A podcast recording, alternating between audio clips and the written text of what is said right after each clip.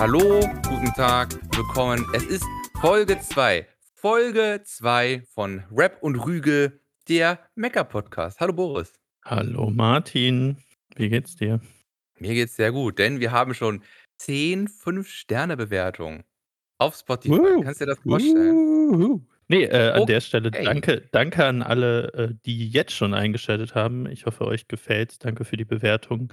Die erste Folge hatten wir ja gesplittet sozusagen und ich glaube, wir müssen erst mal so 'n bisschen in den Groove kommen, um zu schauen, wie wir das jetzt weitermachen. Also, splitten wir ja auch immer die nächsten Folgen. Ähm, wie gehen wir jetzt weiter vor? Aber ich glaube, das wird sich dann in den nächsten Folgen alles einpendeln. Das Ähm, sehe ich ich glaube, ähnlich. Letztes Mal hatte ich so was gefragt wie: „Boris, was haben wir im Meckerpot?“ Vielleicht habe ich auch gesagt: „Was haben wir auf der Herdplatte?“ Ich kann mich nicht mehr erinnern. Es ist schon ein paar Tage her. Aber ich sage einfach mal: „Boris, was haben wir denn heute im Meckerpot?“ Ja, heute haben wir wieder 'n paar schöne Sachen für euch am Start. Einmal in dem Trackverhör Caspar mit Wimpernschlag vom neuen Album. Äh, dann haben wir als übergreifende Metafrage: „Was macht einen Classic aus und ist er für immer einer?“ Und zuletzt sind wir dann beim Album mit dem Hochkaräter Samy Deluxe Hochkultur 2. Da Mensch, bin haben ich uns haben übrigens wir uns 'n Gefallen mitgetan, oder? da da bin ich schon wieder gespannt. Wir haben uns schon wieder, glaube ich, da, äh, ein was ans Bein gebunden, was, äh, 'n bisschen zu viel ist. Also, letztes Mal war ja Shirin David dran, 22 Tracks. Ich bin da ja in der Vorbereitung schon äh, grade so habe ich's über die Ziellinie geschafft und jetzt bei Samy Deluxe waren das wieder, äh was waren's, 18 oder so? Auf jeden Fall 'ne gute Stunde. Ähm, hei, hei, hei, hei, hei. Also, da haben wir echt immer die Langspieler hier mit drin. Hoffentlich oder ich denke, wir haben 'ne hitzige Diskussion nachher. Ich habe wieder 'n paar Tracks, wo ich äh, ne, machen wir nachher, sonst gehe ich hier jetzt schon rein. Ich merke, das ist immer gut, wenn man in der 2. Folge solche Sachen sagt wie: „Schon wieder haben wir dies und jenes.“ Nicht schon wieder. Ich bin es satt. Ich bin es satt einfach. Okay, ich würde mal sagen, wir stolpern mal ganz flott rein in „Wimpernschlag“ von Caspar. Wie hat dir der Song gefallen? Grundsätzlich sehr gut. Erst mal vielleicht übergreifend, ich, äh gehen wir jetzt nicht so stark drauf ein, aber ich glaube, kann man ja mal einordnen. Also, ich fand das Album grundsätzlich gut. Ich fand's auch das Beste seit XOXO. Ähm, hattest du ja auch gesagt, äh, auf Insta und sehe ich genauso. Ähm, 'n paar Lowlights, würde ich sagen, aber auch 'n paar Highlights. Wimpernschlag war jetzt per se kein Highlight für mich, aber, äh, ich glaube immer noch in dem Bereich gut. Also, mich hat's so 'n bisschen gewundert, so 'n Trap-lastiger Beat mit Hi-Hats, Kick 808, ne, alles recht Standard, würde ich jetzt sagen. Aber, äh, 'n schönes atmosphärisches, äh, Voice-Sample, auch da so mit so 'nem dreamy Background-Synth. Also, Beat fand ich sehr gut, muss ich sagen. Und, na ja, jetzt gehen wir, glaube ich, ja auch da rein. Äh, paar gute Lines, paar schlechte Lines, aber vielleicht erst mal Martin, wie fandest du's? Ich, ähm, fand, das ist ein sehr exemplarischer Track für das ganze Album. Erst mal finde ich den den Sound und den Vibe an sich, der ist analog, der kommt warm, der, äh man man merkt bei diesem Album, um mal 'n bisschen weiter auszuholen, merkt man halt, dass das nicht wie zum Beispiel, äh, „Lang lebe der Tod“, ähm, dass das auf auf Stadiontour oder auf Festivalauftritt geschrieben ist. Also, grade mit mit Songs wie damals „Sirenen“ oder Ähnliches, da hat man schon gemerkt, so, okay, das ganze Album soll halt auch live sehr gut auf 'nem Rockfestival funktionieren, will ich, äh, einfach mal so ihm vorwerfen. Und ich finde, dass beim jetzigen Album er ganz weit davon weg ist und es ist wirklich so 'n so 'n richtig schönes, einfach Kopfhörer auf und mal 'n Rap-Album hören Album geworden, auch wenn das jetzt sehr sehr Ist es phrasendrescherisch das klingt. Rap-Album? Ich finde, also Das Rap-Album von ihm?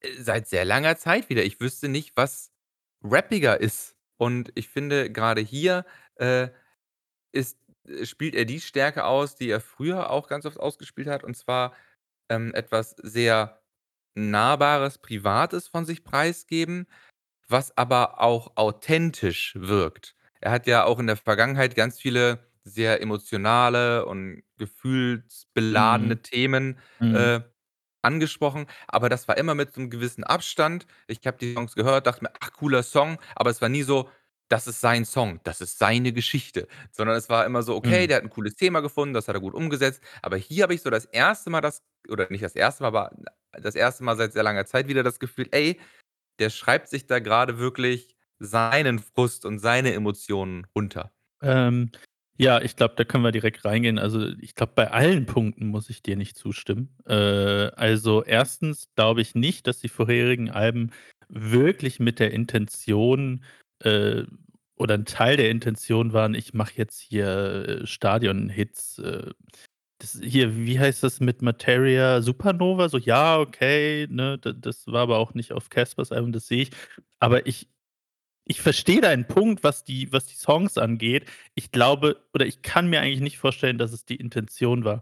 Dann ist es definitiv nicht das Rap-Album. Ich habe den auch da Shoutout All Good Podcast, äh, mit Casper jetzt, ich glaube, von diesem oder letzten Monat gehört. Da hatte er das auch explizit gesagt, dass es nicht das also, ist vielleicht zum Kontext, ich weiß nicht, ob das alle wissen, seit boah, seit wann, weiß ich nicht, irgendwann den 10er, 2010er war ja immer der Punkt von Casper: „Ey, mach doch wieder mal 'n Rap-Album. Mach doch mal das, was du früher gemacht hast.“ Und es kam nie dieses Rap-Album. Jetzt ist es fast schon so 'n Running Gag oder Meme. Wann kommt das Rap-Album? Es war ja zwischenzeitlich dann mal in der Sprache oder irgendwie wurd's gab's Gerüchte darum, dann kam's nie, jetzt kommt's immer noch nicht. Ist es das Rap-lastigste Album? Ja, okay, kann ich mitgehen. Und letzter Punkt, ähm, jetzt ist es endlich was, was von ihm selber kommt, was ihn selber beschreibt, was ihn selber bedrückt. Das glaube ich in keinster Weise. Also, ich bin ja wirklich Casper-Hörer seit Tag 2, sage ich mal so, ne? Also, mit dem Mixtape damals aus „667“ angefangen. Ähm, und selbst da hatte ich immer das Gefühl, dass sehr, sehr viel Persönliches, äh, mit einfließt in seine Songs. Ich kann verstehen oder das ist zumindest mein Eindruck dass über die Zeit da zwar Variation in der Themenvielfalt drin ist, aber jetzt auch nicht riesengroß, ne? Also, Thema ganz einfach jetzt Depressionen sind, glaube ich, sagt seit Tag 1 dabei und beschäftigt ihn ja offensichtlich immer noch. Finde ich aber dann zu sagen: „Ja, das das ist nicht äh, das ist nicht seine Lebensrealität“, finde ich 'n bisschen weit hergeholt. Ah, Und ich jetzt ist das dann 1. Mal, dass es so ist. Dann habe ich mich vielleicht, äh, falsch ausgedrückt. Ich will ihm nicht absprechen, dass, wenn er irgend 'nen großen Themenblock anspricht, wenn er zum Beispiel „Mir geht's schlecht, Depression, whatever“ vor 10 Jahren gemacht hat. Natürlich hat er sich da irgendwo drin gesehen, aber er hat es immer so verpackt, den Song, dass es 'ne breite Masse anspricht und dass man nicht aus diesem Song heraus hören konnte: „Okay, das ist Caspers Geschichte.“ Sondern es war so: „Okay, das ist Casper, der macht 'n Song über“ sagen wir, bleiben wir mal bei Depressionen und der hat da bestimmt auch Anteile inhaltlich, die er komplett auf sich spiegeln kann, aber es ist nix Uniques. Es war immer ein: „Das ist der große Überbegriff. Hier ist der Song dazu von mir. Ich kenne das auch 'n bisschen.“ So habe ich das als Zuhörer immer wahrgenommen. Also, für mich, äh, steht dieser Song ganz exemplarisch dafür, dass man halt mit so 'nem Bandkollegen sich verkracht oder dass es mit so 'nem Bandkollegen so 'n bisschen auseinandergeht im freundschaftlichen Sinne, weil der Business-Aspekt überwiegt. So, kann Gitarrist sein, kann, äh, whatever jemand aus der Band sein. Und erst hat man zusammen angefangen im kleineren Rahmen, kleiner als jetzt jedenfalls, und dann wurde es halt immer größer und dann tritt auch so 'n gewisser finanzieller Aspekt ein. Und, ähm, ganz exemplarisch auch solche Zeilen wie: „Erst waren wir Freunde, dann wurde ich Chef. Es ging um Träume, dann um Geld.“ Ähm, dass man halt erst zusammen irgendwie so kleinere Touren gespielt hat, dann wurde es immer größer, dann Casper auf einmal wirklich der Chef von ihm und dass das an so 'ner Mhm. Freundschaft nagt oder so 'ne Freundschaft belastet. Da gibt's auch mehrere Zeilen, ähm, im im Text im 1. und im 2. Part von wegen: „Erst haben wir nur das voll gemacht, dann hatten wir dieses ganze Festival gebucht, dann erst Mhm. hatten wir, äh, 3. Platz morgens, dann haben wir den ganzen Bla-bla-bla-Park vollgemacht.“ Also, da wird immer wieder drauf angespielt. Äh, Ja. die wiederkehrenden Elemente auch mit diesen 6 Krus äh, 6 Kronen in der Juice fühlt sich an wie Cover der Backspin, fühlt sich an wie ausverkauft, bla bla bla. Also, da gibt's sehr viel wiederkehrende Elemente und auch solche Zahlen wie: „Doch seit ich oben bin, sind wir nur unten, wenn die Kohle stimmt. Wurde seit Jahren nicht mehr eingeladen, weil ihr denkt, ich komme sowieso nicht hin.“ Also, das Mhm. spiegelt für mich richtig diese Banddynamik wider, wo einer dann, äh, durch irgend 'nen Soloprojekt oder whatever super erfolgreich wird und die Band dann irgendwie so 'n bisschen abgehängt ist, auch im freundschaftlichen Sinne wahrscheinlich und Mhm. dann äh, wir sind nur unten, wenn die Kohle spricht: „Ey, willst du nicht mich noch mal als Gitarrist begleiten auf meiner nächsten Tour?“ Und dann halt nicht so 'n kommt: „Ey, als Freund immer gerne“, sondern dann natürlich aufgrund des vielleicht auch finanziellen Gefälles ein: „Ja, aber nur, wenn ich die und die Gage kriege natürlich.“ Und dass so 'n gewisser Geldaspekt in diese Freundschaft mit reinspielt, die die Freundschaft halt komplett aufweicht und ja, in diesem Fall hier auch beendet, würde ich sagen. Ja, finde ich finde ich spannend, dein Take. Also, besonders, dass du sagst, dass es direkt klar ist, dass es für dich jemand in der Band sein muss, weil ich hatte eher gedacht, dass es jemand im Hintergrund ist, also, ähm, sei es Label oder, äh, Produktion oder was auch immer. Ähm, also, ich hatte also, offensichtlich die Freundschaft bestand, denke ich mal, vorher schon. Äh, dann kam es eben dazu, ähm, dass sie auch, äh, arbeitstechnisch miteinander was machen. Und, äh, klar, also, ich finde, dein dein Take ist gut. Also, ich habe da gar nicht so stark drüber nachgedacht, aber das kann ja gut sein, weil, wenn ich mich nicht irre, ist ja auch die ganze Band vorher oder 'n Teil der Band, ich weiß nicht, ob alle, vorher in seiner Hardcore-Band gewesen, also, wo er Teil war. Ähm, und dann sind die ja alle da quasi mitgekommen und das könnte sehr gut sein. Ich meine, also, ich finde auch den das Thema gar nicht so schlecht. Also, ich kann mich jetzt nicht erinnern, dass es so oft im Deutschrap oder grundsätzlich auch angesprochen wird. Habe ich Und ich so noch glaube, nie da gehört. ist ja genau, da ist da ist viel Richtiges dran. Also, Stichwort, es dürfen natürlich hier auch nicht, äh, Machtpositionen, ähm, außer Acht gelassen werden. Und das ist ja hier eigentlich der der Hauptpunkt, ne? Also, Casper ist offensichtlich in einer Machtposition der anderen Person gegenüber und das macht was mit denen. Und, äh, gut, das Geld ist natürlich genauso wichtig, aber vielleicht im im soziologischen Sinne etwas zweitrangig, auch wenn es natürlich hier im Vordergrund steht. Ähm, um noch mal textlich reinzugehen, ich fand ehrlicherweise einen Teil, den du grade gesagt hast, schlecht. Also, ich fand schlecht, dass er zweimal in beiden Parts den Vergleich mit den Festivals macht. Ähm, ist jetzt nitpicky, glaube ich, aber es reicht mir, wenn du das einmal als Bild aufzeigst. Ich brauche nicht genau also, wirklich genau den gleichen Vergleich noch mal im 2. Part. Ich weiß nicht, ob das bewusst war. Das war aber auch, äh, jetzt, was ich mal positiv sagen muss, das Einzige, was ich schwach fand. Also, ich fand folgende Line brutal stark, muss ich sagen. „Denn wenn du Gefühle zeigst, dich verletzlich und müde zeigst, will die eine Hälfte dich hängen sehen, die zweite campt auf deinem Bürgersteig.“ Fand ich wirklich also, nicht nur reimtechnisch gut, sondern auch das Bild, was gezeigt wird, bockstark. Ja, kom komplett on point. Dieses: „Wenn du dich nackig machst, ist es für die einen schwach und nicht mehr Rap genug“ und, äh, die andere Seite spricht es halt komplett an und komplett aus der Seele. Ja. dieses Aufspalten von Fantum, auch hier dieses Aufspalten-Thema, äh, wieder sehr gut, äh, passend zum Gesamtthema des, äh, Songs. Mhm. Und, ähm, ich ich sehe diese wiederkehrenden Elemente, die du da angesprochen hast, sehe ich eigentlich also, ich mag so was komplett. Also, ich stehe ja auch darauf, wenn Okay. wenn's 2 Part gibt's und es gibt in jeden in jedem Part, äh, gibt es so einzelne Dinge, die genauso, bloß 'n bisschen anders im 2. Part wieder auftauchen. Sei es nun durch irgendwie so 'n Okay. Reim, der getwistet wird, sei es Mhm. inhaltlich, äh, so 'n bisschen, dass es verschoben wird und so weiter. Ich mag das auf jeden Fall. Und ich glaube, hier soll's auch vielleicht so 'n bisschen widerspiegeln, dass man halt dass es so 'n Etappending ist, dass es halt so bei dieser Tour war's Hm, so, okay. Ja, weiter okay. die nächste Tour und es ist genau wieder so. Und, äh, dass das vielleicht auch inhaltlich noch mal so 'ne Gewichtung reinbringen soll. Für mich, ähm, meine Lieblingszeile des Songs ist: „Kann Blicke von der Seite spüren, wie jedes Thema heißer wird. Leider nie zum Streit geführt, weiter dann im Kreise drehen.“ Und, ähm, das, finde ich, trifft ganz, ganz viel, äh, Nägel auf den Kopf, dass ganz viele Freundschaften sich so zu Bruch krieseln, weil Mhm. so die diese dieser heftige Streit, den es manchmal braucht, der so als Hürde wahrgenommen wird. Man sagt: „Ey, ich will diesen Mhm. krassen Streit, den dieses Thema, wenn ich's ansprechen würde, bedingt, den will ich nicht loslösen, weil das könnte die Freundschaft beenden.“ Dabei wäre dieser Streit eigentlich wichtig und notwendig, damit Ja. etwas aus der Welt geschafft werden kann. Und so kriselt es sich halt so gen Galgen hin, sage ich mal. Ja, ich glaube, du sprichst da 'n guten Punkt an, den ich eben schon machen wollte, äh, bei deinem äh, bei deinen Ausführungen. Und zwar also, wenn ich's jetzt mal runterbrechen würde, ist doch eigentlich das 'n Kommunikationsproblem, oder? Voll. Also, Stichwort ne, man auch in 'ner Band, äh, es gibt, wie eben schon gesagt, äh, glaube ich, soziale Positionen, es gibt Normen, äh, es gibt aber auch eben die Freundschaft.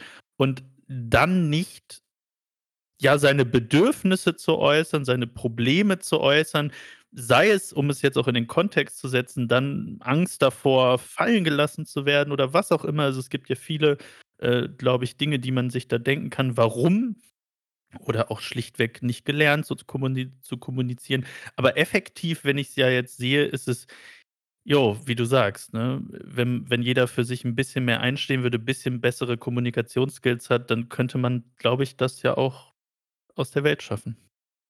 Sehr, sehr starkes Thema. Ähm, kleine Randnotiz: Mitgeschrieben wurde hier von Vanja Bierbaum. Sagt dir das was? Vanja Bierbaum. Ja, es sagt mir in dem Sinne was, habe ich ja eben schon angedeutet, weil ich den AllGood-Podcast gehört habe und er quasi ja jetzt mit Nilly und ich weiß leider grad nicht mehr, wie das andere Producer-Team heißt, äh, neu zusammengearbeitet hat. Also, da auch gesagt hat, dass er sich aus seiner Komfortzone da rausgetraut hat und, äh, ja, offensichtlich ihm das gutgetan hat. Zum Beispiel mitgeschrieben bei Whiteberry Lillet von der guten Nina Chuba und hat mit der auch 'n paar Songs gemacht. Stark. Und mit im Texter-Team dieses Songs war auch Tom Thaler. Sagt dir Tom Thaler was? Da bin ich raus, ne. Bekannt aus VBT 2012. Oh ja, stimmt. Ah, gut, du weißt das natürlich. Stimmt, ja, jetzt, wo du's sagst. Die Verbindung habe ich gar nicht gemacht. Ach krass, ist der ist der jetzt so also, weißt du das? Ist der da jetzt so am am ja, in der. Autorenschaft von mehreren? also also, es gibt ja den einen oder anderen ehemaligen, äh, Battle-Rapper, der da hier und da mal schreibt, aber ich finde es halt so wahnsinnig wild, dass dann da jemand irgendwie im Jahre 2012 VR 3 noch geflogen ist und jetzt irgendwie mit so 'nem Multimillionär im Studio sitzt und sagt, was er an seinem Text besser ändern sollte. Ist einfach 'n wildes Bild. Jo, also, äh, Grüße. Also, ich kenne ihn ja nicht und äh, oder nicht gut, sagen wir's mal so, aber trotzdem Grüße. Ich bin finde es krass, wenn sich Leute so extrem weiterentwickeln und dann offensichtlich, äh, ja, da weiterhin Musik bei ihm im Vordergrund ist. Das ist doch schön.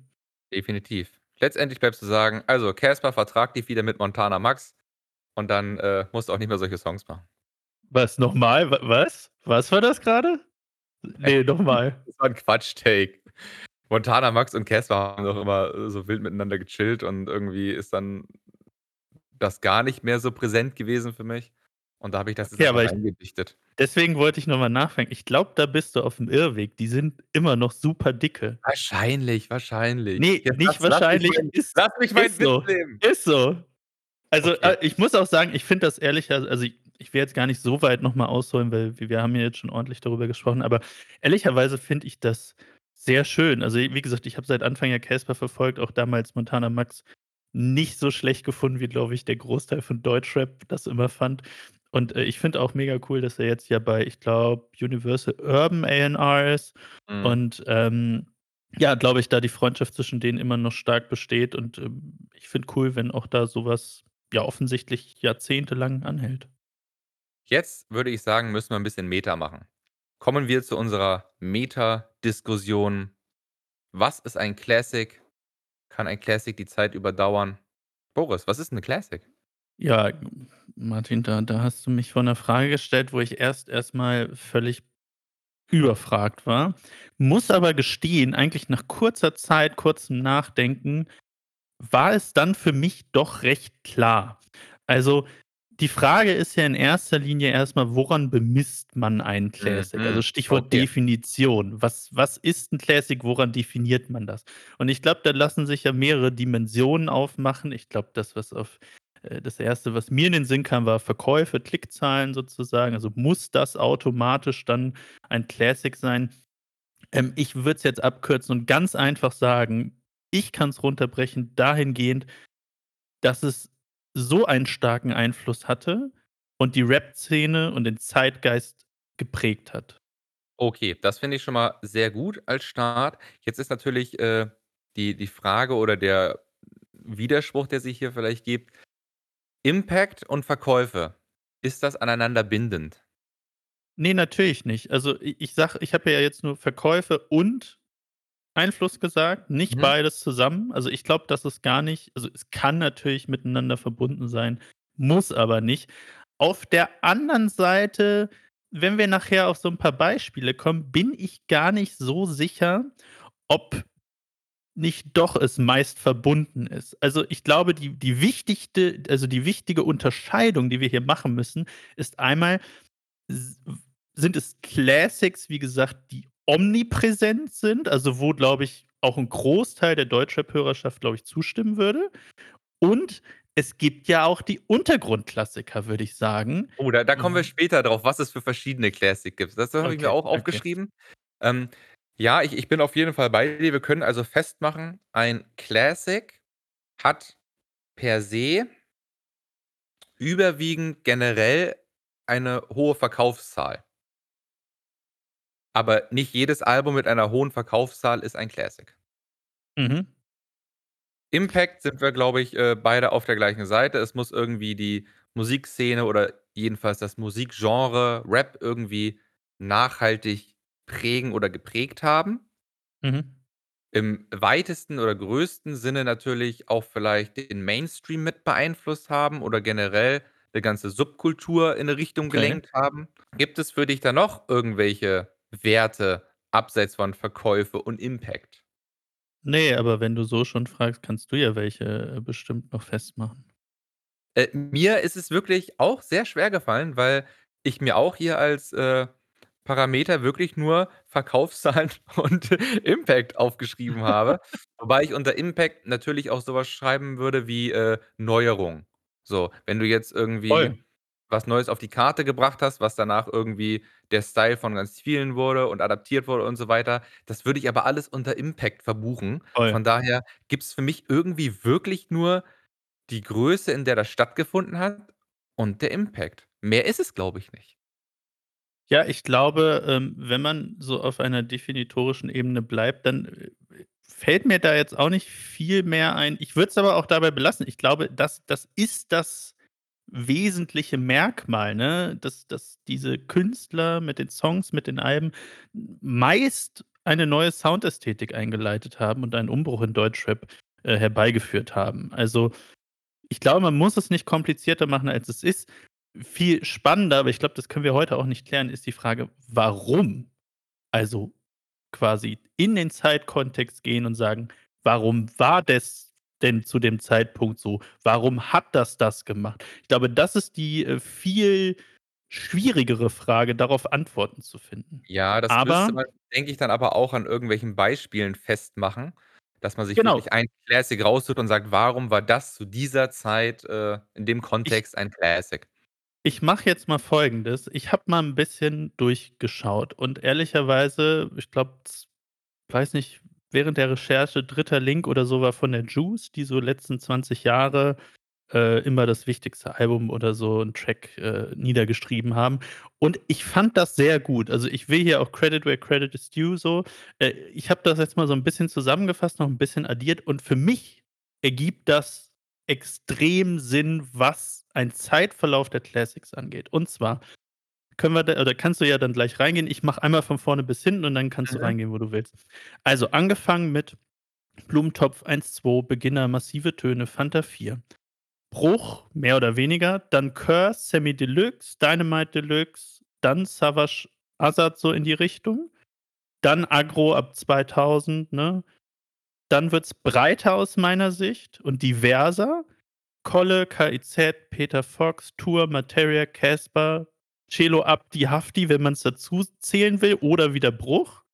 Und dann ich meine, da sind wir, glaube ich, jetzt aktuell so was wie 187, Raff, Trettmann, Kimo vielleicht, weiß ich nicht.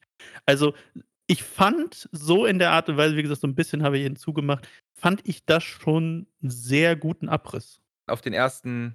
nicht Blick, aber auf den erst aufs 1. Gehör, ähm, würde ich sagen, man hat hier eigentlich schon ganz gut die die Rap-Analogie der letzten 10, 15 Jahre gehört. Ja.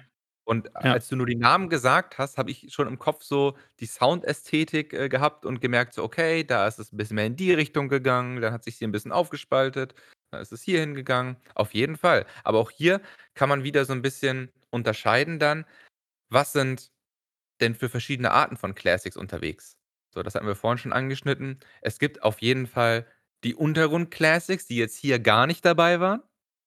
Muss man auch mal Ja, habe festhalten. ich habe ich separat. Wenn du willst, kann ich die Habe ich auch, nachlagern, habe ich auch. okay. Ähm, dann, ähm, gibt es die normalen äh, Oldschool Classics. Da müsste man aber dann auch wirklich gucken, okay, wo ist da die Zeitmarke, wo man sagt, ab da ist es kein Oldschool Classic mehr. Auch hier mit der Fragestellung: Ist ja auch Gibt relativ, ne? Ja, auf jeden Fall. Mit der Fragestellung: „Gibt es denn überhaupt moderne Classics?“ Also, kann man zum Beispiel sagen: „O.J. Kimo, Mann beißt Hund.“ Ist das 'n moderner Classic oder kann man noch gar nicht sagen, dass das ein Classic ist, weil Classic ja auch immer 'n bisschen beinhaltet, wie überdauert das die Zeit? Ja. Ist vielleicht irgendwie sagt man in 5 Jahren: „Ja, mein Gott, dieses Gymnasiasten-Album vertritt weder Straße noch irgendwas.“ So, äh, oder sagt man: „Das war seiner Zeit so was von voraus und es war zu smart, als dass die Straße hat checken können.“ Also, da ist die die Frage der Zeit. Kann man kann man diesen diesen Classic-Stempel schon raufbatschen, sobald das Album Cover noch nicht mal trocken ist? Äh, ja, schwierige Frage, weil jetzt also, wo du's angesprochen hast, ich habe mir eigentlich aufgeschrieben: „Die Zeit ist egal.“ Also, ja, auf der einen Seite kann man natürlich immer nur retrospektiv sehen, außer du bist, weiß ich nicht, ein Prophet, ähm, ob das eben einen Umbruch dargestellt hat, ob das Rap geprägt hat, ob es Rap verändert hat. Selbstverständlich. Auf der anderen Seite würde ich aber sagen also, da ist vielleicht Zeit relevant, aber wo Zeit definitiv ja nicht relevant ist, ob es den Test der Zeit sozusagen gestanden hat. Also, Beispiel, ich glaube, wir hatten persönlich schon öfter darüber gesprochen, Savage und die ganz früheren Sachen, ähm, finde ich heute nicht mehr geil. Also, ich ich im Zeitkontext kann ich's einordnen und vielleicht für gut befinden. Mhm. Aber wenn ich jetzt mit meinem heutigen Ich und auch darf man natürlich nicht außen äh, außer Acht lassen, der gesellschaftlichen Entwicklung da reingeht, dann finde ich das hochnotpeinlich, dass jemand, der Mitte 30 ist, irgendwie super sexistisch daherredet. Und das ist nur ein Part, wo den ich scheiße finde. Äh, das heißt ja aber nicht, dass nicht Savage mit ich würde jetzt mal vorsichtig sagen, „Beste Tag meines Lebens“, Mhm. maßgebend war für Deutschrap damals und ihn auch geprägt hat. Also, das heißt, mein persönlicher Geschmack über die Zeit ist völlig egal für die Frage: „Ist es ein Classic?“ 'Ne interessante Ansicht. Ich finde schon, dass man die heutigen Werte und heutigen Ansichten schon auch so 'n bisschen mit in die Vergangenheit nehmen darf. Okay, du, spannend. Ähm, wenn man jetzt zum Beispiel, ähm, sich, ähm, Hollywood Hank, Rest in Mhm. Peace an der Stelle übrigens, wenn man sich da Soziopath anhört. Mhm. Das war damals für mich bahnbrechend, Mhm. wegweisend. Das war einer der der coolsten Typen unter der Sonne. Auch, äh, Ja. natürlich davon lebend, dass er damals halt das Gegenteil von omnipräsent war, sondern wirklich, äh, nur in so 'nem ganz kleinen Kosmos Ja. stattgefunden hat. Der war so halb Mysterium und das das war nicht greifbar, der Typ, der war halt wirklich Kunstfigur durch und durch Ja. und auch immer nur mit dieser Clownsbemalung zu sehen. Und auf jeden Fall, dieses Album hatte 'n extremen Stellenwert im Untergrund. Und wenn Ja. man sich das jetzt noch mal anhört, was ich tatsächlich letztens getan habe und danach kurzzeitig bereut habe, dass ich die die Neuauflage der, äh, Vinyl bestellt hatte, ähm, Oh. das das ist halt 'n straightes Nazi-Album. So, und das muss man auch mal Echt? benennen, äh, wie es Ich ich ist. habe das gar nicht mehr so im Kopf. Okay, krass, ja. H hör dir das die Tage ruhig mal an. Da da wird halt und da kann mir auch niemand irgendwas von Kunstfigur oder Psychose erzählen. Äh, da wird da werden halt Sachen gedroppt, äh, wie zum Beispiel, du was hat er gesagt? „Du bist ein Halbaffe wie Afrob“ oder, äh, „Du bist ein ein ein Halbaffe wie Tone.“ Und also, Ei, ei, solche ei. Sachen werden da straight gedroppt. Und, ähm, ich hatte da letztens auch so 'n Tweet zu gemacht, ähm, weil du Mhm. im ganzen Album wirklich deine 20, 30 Lines findest, die unwiderlegbar halt einfach rechtsradikal sind. Man muss es einfach mal, Ja. äh, zu benennen, wie es ist. Und da kannst du sagen: „Ja, im Kontext der Zeit“, aber das Ding ist, das war ja schon damals rechtes Gedankengut. So, und, äh, da fällt's mir dann schwer zu sagen: „Na ja, man muss auch mit dem Auge von 2001 darauf gucken. Da war das schon geil.“ Ne, da war's nicht Mhm. geil, so, sondern man hat's einfach nicht geblickt und war vielleicht auch einfach nicht sensibel genug für solche Sachen. Ja, ich glaube, auch hier sprichst du 'n sehr guten Punkt an. Also, erst mal finde ich's, äh, persönlich jetzt stark ich weiß nicht, wie's der Hörerschaft geht, dass du das so klar benennst. Ich glaube, das ist auch wichtig und notwendig. Ähm, wenn du sagst, dass Hollywood Hank da rechtsradikal war oder ist, das wissen wir ja einfach nicht. Ähm, ich glaube, dass das Traurige oder das das Positive und Schlechte zugleich ist ja, dass gut, wir waren damals jünger, ne, kann man sagen, gut, wenn wir älter gewesen wären, hätten wir es damals vielleicht schon outgecallt. Ähm hatte aber auch das Gefühl, dass es niemand gemacht hat. Ich kann mich hier irren. Ähm, und das heißt ja eigentlich vielmehr, dass es gesellschaftlich vielleicht gar nicht so problematisch gesehen wurde oder anerkannter war. Und da würde ich ja schon ganz klar das, was ich eben auch gesagt habe, mit reinbringen, dass halt heutzutage das nicht mehr so ist, wir gesellschaftlich progressiver geworden sind und dass es ja auch gut ist, weil man dann endlich auch so 'ne Scheiße kritisieren kann und, äh, das auch sollte, wie du's jetzt tust. Ähm ich glaube halt, d das also, jetzt kommen wir wieder hier in so andere Themen und Fragen, die hochkomplex sind im Sinne von auch bis wohin höre ich Künstler, kann die Sachen anerkennen und bis wohin nicht? Hatten wir privat auch schon öfter. Also, Beispiel, äh, Michael Jackson oder, ähm ach, wie heißt er denn? Also, Rammstein war ja letztens 'n Beispiel, dann, ähm, Chris Brown war's ja, glaube ich. Ich weiß nicht, wen's noch es gibt etliche andere.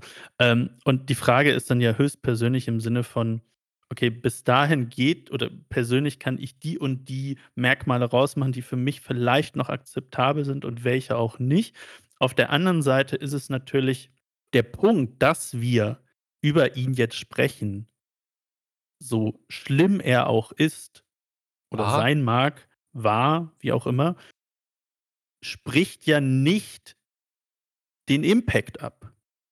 Wir können's jetzt verurteilen, aber wir sprechen ja über ihn. Ja, das ist ist 'n Punkt. Ist 'n Punkt. Hat hat Impact gehabt, definitiv, war richtungsweisend. Ja, kann sein. Aber wenn dann da jemand, äh, rappt: „Mein Logo ist ein Hakenkreuz. Ich bin Hitlers Sohn, zerstampfe wie nicht so Asylanten wie dich.“ Also, ab Ei, irgend 'nem ei, Punkt ei. Ab irgend 'nem Punkt ist es dann auch so der letzte der letzte Teil Aria: „Ein Deutscher mit Stolz.“ „Verbrenne deinen albernen Kadaver wie Ku-Klux-Klan-Führer. Ich Das verkaufe an sklaventreibende Endverbraucher einen frisch aus Afrika importierten, schwarz arbeitenden Menschenauflauf.“ Ich glaube, der der der das Traurige ist ja da ich kann ja jetzt schon ich weiß ja jetzt schon die Argumente, die kommen, wenn Leute ihn verteidigen im Sinne von was ja immer kommt, ne? „War nicht so gemeint, äh, der wollte edgy sein, der wollte polarisieren, jada ja.“ So diese ganze Relativierungsscheiße will ich jetzt auch direkt damit ansprechen. Hört auf mit dem Kram. So ganz ehrlich, äh, das ist das Gleiche wie heutzutage bei Savage immer so im im Gunste zu der Künstlerfigur zu argumentieren. Nein, Mann, wenn über mehrere Texte, Zeilen, Songs, Alben sogar auf Social Media wie bei Savage immer wieder er nicht nur mit seinen Worten, sondern auch seinen Handlungen oder implizit, was seine Worte bedeuten, aufzeigt, dass er so ist, kann man nicht dafür im zugunsten und im Zweifel dafür argumentieren. Äh, das finde ich eine unfa und das passiert immer bei denen, ne, äh, bei solchen Themen, eine unfassbar schwache Argumentation. Aber selbst wenn du 'n „Bad Moms J“-Feature hast? „Airplanes“, das war 'n Hit. Äh, ja, also, ich vielleicht, wenn wir jetzt weitergehen, weil ich will dann auch solchen Personen ehrlicherweise nicht die Aufmerksamkeit geben, Kommen äh, wir zu den Untergrund-Classics. Was hast du ja, da äh, genau. Also, ich habe da offensichtlich taktlos mit „Savage West-Berlin Maskulin“, glaube ich, auch da Und „Hostlos brutal Money Toast“ hast du „Hostlo“ klar, „Hostlos Money Toast“, klar. Ich habe jetzt nur die Künstler, ich habe nie die, äh, Werke Mhm, sozusagen mit mhm. aufgeschrieben. Ähm, dann „Frauenarzt“. „Snagger Pillard“. Mhm. Jetzt wird's, glaube ich, etwas polarisierend für dich. Äh, „Kinder des Zorns“ damals Ja, war war nicht mein Film, kann ich nicht, äh, beurteilen. unfassbar gefeiert. Aber vielleicht, wie gesagt, lag's an mir. Ich glaube aber trotzdem, dass sie was bisschen was verändert haben. Und auch vielleicht, da bin ich mir auch nicht so sicher, Porno. Also, ähm, wahrscheinlich hast du jetzt völlig andere, aber ich fand, das waren schon Dinge, wo ich vorsichtig sagen ich meine, bei Frauenarzt bin ich mir nie ganz so sicher. Hat er wirklich was verändert? Er hat 'ne Nische gehabt und die geprägt, ja, aber auch Snagger-Pillard, aber nun gut, sag du mal was. Ja, bei Snagger-Pillard, äh, grade hier „Linke und rechte Hand Gottes“ bin ich voll dabei. Mhm. Ähm, das war halt mit, äh, „Zuhälter Tape Xmas Edition“ waren das waren so diese Punchline-Klassiker, Mhm. die einfach so komplett 'ne neue Richtung angegeben haben, die Deutschrap wirklich revolutioniert hat. Das muss man einfach mal sagen. Ähm, bei den, äh, West-Berlin Maskulin-Sachen bin ich komplett bei dir. Das hat einfach so 'ne neue Art von Humor reingebracht. Ähm, nachdem man so jahrelang, äh, Hamburg verweichlicht war. Max Herre, bitte keine Hatte Schimpfworte. es hatte seine Zeit. Man muss Ja, ja, es so alles alles alles cool, alles cool. Ähm, und ansonsten, ähm, ich sehe das bei Frauenarzt so 'n bisschen anders. Das war ja diese ganze Bubble mit, äh, King King Orgy, Mhm. Frauenarzt und hast du nicht gesehen. Das war alles Rhyme Simon, das war alles so wenig mein Film, dass ich das Ja. alles schwer bewerten kann. Ich weiß nicht, was das für 'n Impact hatte, auf mich gar keinen. Für mich war's seit Tag 1 einfach nur höchst peinlich.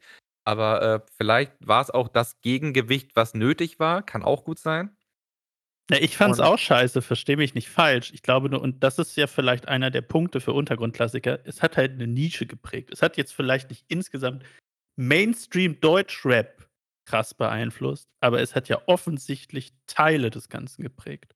Definitiv. Und bei, ähm, Prinz Porno bin ich immer noch so 'n bisschen unschlüssig, weil mir da wirklich das Album fehlt oder das Mixtape, was ich dann wirklich so als die Speerspitze von ihm einor also, ist es die Picknick-EP? Ist es, äh, „Teenage Mutant Horror Show“? Ist es äh, also, ich weiß nicht, was ich von ihm nehmen soll, dass ich sagen kann: „Jo, das Ding war wirklich untergrundwegweisend.“ Ja, hast du vollkommen recht, liegt aber daran, dass er früher nur tja, jetzt ist die Frage, sind's waren's EPs oder Mixtapes? Ich würde sagen, Mixtapes gemacht hat. Mhm, mhm. Aber Effekt also, worin es kumuliert, ist ja, ähm mir fällt's nicht ein, ich muss gleich nachgucken. Aber der Punkt ist, äh, er hatte ja 'n äh, dann 'n großes Mixtape rausgebracht, wo eigentlich sein ein kleinen Mixtape mit den relevantesten Songs drin waren. Ähm, und ich finde, wenn es eins wäre, wär's das. Aber selbstverständlich waren's die kleinen Sachen, ne? Porno Privat, Ra also, Radium-Reaktion, glaube ich, äh, Black Book 2. Ja, es gibt nicht das. Ich glaube aber mit der Art und Weise damals auch mit der Wort also, ich fand ihn damals extrem wortgewandt, äh, auch thematisch völlig abseits des Mainstreams stellenweise. Ähm ich bin mir auch nicht hundertprozentig sicher. Ich würde aber trotzdem sagen, er hat Deutschrap geprägt innerhalb der Nische. Ja, wa war halt einfach der einzige Gymnasiast, der auch Rap gemacht hat, ne? Boah, ist jetzt 'ne steile These, da wir Also, für mal mich war's damals recherchieren. schon damals schon in seiner Eloquenz einzigartig. Also, ich hätte dir damals niemanden picken können, der ähnlich wortgewandt ähm, sich da auf den Beats verhalten hat. Würde mir schwerfallen, jemanden aus der Zeit zu nennen. Ja, hast du recht, äh, „Geschriebene Geschichte“ heißt Ja, das, okay, okay, ja, das das könnte das könnte wirklich Also, sein, ja. weil da da da da ist alles alle relevanten Songs von halt dem Mixtape sind zusammen halt verspätet, selbstverständlich. Aber ja, hast du vielleicht noch 'n, äh, paar andere Sachen? Also, im Untergrund auf jeden Fall nicht.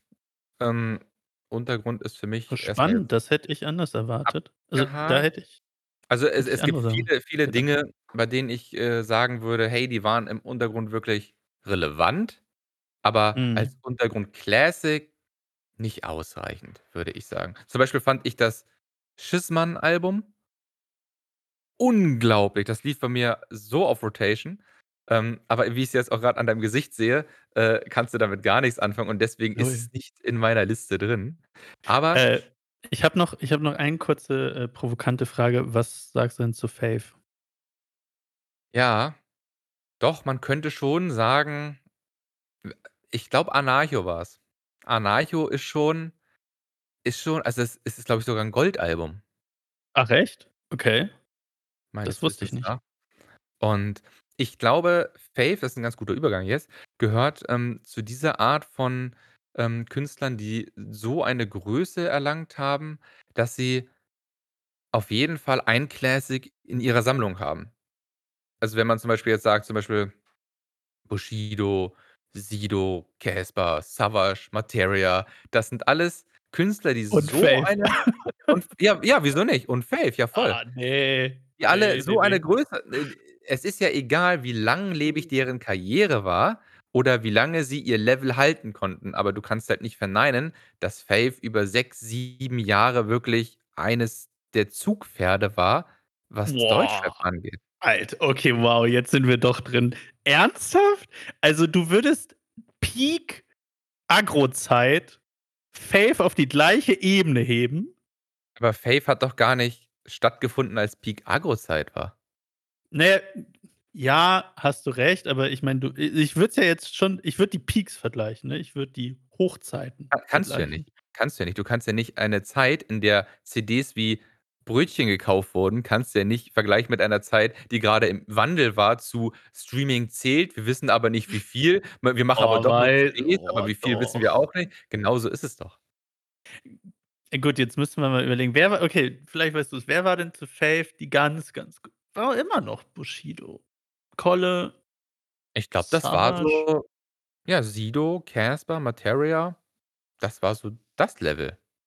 Aber we also, gut, dann picken wir einfach mal Sido raus. Du willst mir sagen, Faith war auf dem Level von Sido? Das Der ist in Talkshows rumgetanzt. Ja, Sido und Bushido waren die Ersten. Die kannst du erst mal nicht vergleichen, weil die die waren diese Vorzeige äh, Ja. Und die wurden Boah, dann halt mal Vorzeige. w wurden dann halt mal zu zu Lan zu Lanz na, Vorzeige in Anführungsstrichen. Also, du wolltest 'n Assi haben, der irgendwie trotzdem Mhm. Millionär ist und, äh, super stattfindet in den Medien, dann hast du halt Sido oder Savage zu Lanz eingeladen oder wo auch immer. So. Ähm, aber was ich meinte, dass jeder Künstler, der ungefähr ich will nicht sagen Impact, aber ungefähr 'ne Zeit lang so wichtig war für die Szene, hat so seinen eigenen Classic. Sei es nun Sido mit „Maske“, sei es nun Caspar mit „XOXO“, sei es Materia mit, äh, „Zum Glück in die Zukunft“, sei es Bushido mit, äh, „Vom Bordstein bis zur Skyline“ oder Mhm. „Elektro-Ghetto“. Also, jeder hat da so sein Vorzeigealbum und das finde ich Mhm. halt Ja. sehr, sehr spannend, dass Künstler, die über so 'n gewissen Zeitraum prägend waren, die haben alle haben alle ihren Classic im Rucksack. Ja, ja. Okay, und da würdest du Faith mit „Anarcho“ dann auch mit reinpacken? Da würde ich tatsächlich Faith mir ist klar, dass der nicht diese Ausmaße hatte, aber der hatte, äh, wahrscheinlich auch schlechtes bis gar kein Management. Der hatte halt, äh, äh, Oh. d Oh. der hatte halt Oh, jetzt starkes kommen ei, ei, ei. Ich glaube Self-Made und Elvier so zu bezeichnen, finde ich auch 'n Hot Take, also Na ja, Elvier wirtschaftet so, dass es Elvier gut tut. Okay, wir kommen hier echt abse ich glaube, vielleicht ist das dann auch noch mal 'ne 'ne 'nen für 'ne neue Folge, aber ich glaube ich glaube schon, der der der Einfluss und der Stellenwert, den Self-Made besonders zu dem Zeitpunkt hatte, unangefochten aus meiner Sicht. Ja, dann passt ja Die haben richtig gute. Labelarbeit gemacht. Ja, ihr merkt, es ist ein wildes Thema und es gibt ganz viele Aus äh, Wüchse, in denen man sich verliert, wenn man diese diese Straße fährt. Von daher würde ich sagen, ich glaube, wir haben das Classic-Ding ganz gut beschnackt. Ihr merkt, es ist ein riesiges Das Thema. Lass mich noch eine Sache sagen. Und zwar, das Problem ist ja, ich würde jetzt extrem gerne noch weiter reingehen. Nur ähm, und da würde ich auch gern mal die Hörer fragen, was sind wir sind jetzt grade bei knapp 'ner Stunde schon, 50 Minuten. Ähm, die Frage ist natürlich aus meiner Sicht, sollen wir hier an solchen Stellen dann doch noch weiter reingehen, obwohl wir die Zeit ist ja schon fortgeschritten. Ich meine, wir machen immer jetzt schon 2 Stunden wahrscheinlich, wenn wir jetzt noch Samy Deluxe Hochkultur machen, würde ich vorsichtig sagen. Wollt ihr, dass es länger wird und wir dann trotzdem noch mal reingehen oder wollt ihr lieber, dass wir dann, wie jetzt auch, das vielleicht in der nächsten Folge oder eine der nächsten Folgen abhandeln und dann hier den Cut setzen? Ähm, sagt uns da doch mal über Spotify, äh, Apple Podcasts oder wo auch immer, Insta Bescheid. Ja. Vielen Dank, dass ihr bis hierhin gehört habt. Das war Teil 1 und nun aber flink in Teil 2.